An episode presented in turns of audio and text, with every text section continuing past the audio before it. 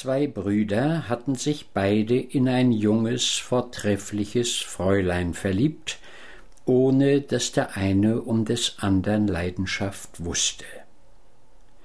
Beider Liebe war zärtlich und stark, weil sie die erste war. Das Fräulein war schön und zur Empfindung geschaffen. Beide ließen ihre Neigung zur ganzen Leidenschaft aufwachsen, weil keiner die Gefahr kannte, die für sein Herz die schröcklichste war, seinen Bruder zum Nebenbuhler zu haben.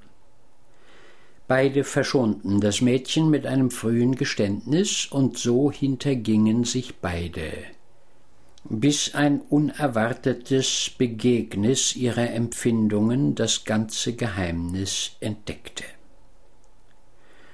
Schon war die Liebe eines jeden bis auf den höchsten Grad gestiegen, der unglückseligste Affekt, der im Geschlechte der Menschen beinahe so grausame Verwüstungen angerichtet hat als sein abscheuliches Gegenteil, hatte schon die ganze Fläche ihres Herzens eingenommen, das wohl von keiner Seite eine Aufopferung möglich war.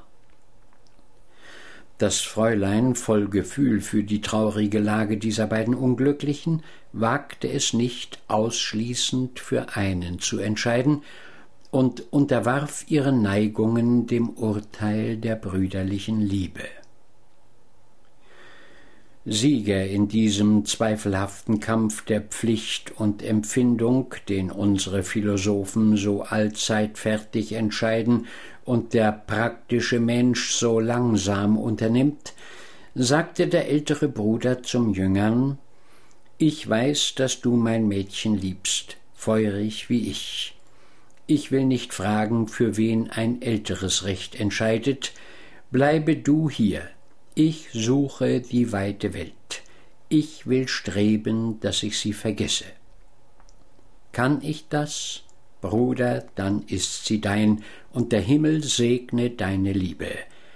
Kann ich es nicht, nun dann so geh auch du hin und tu ein Gleiches. Er verließ Gählings Deutschland und eilte nach Holland aber das Bild seines Mädchens eilte ihm nach.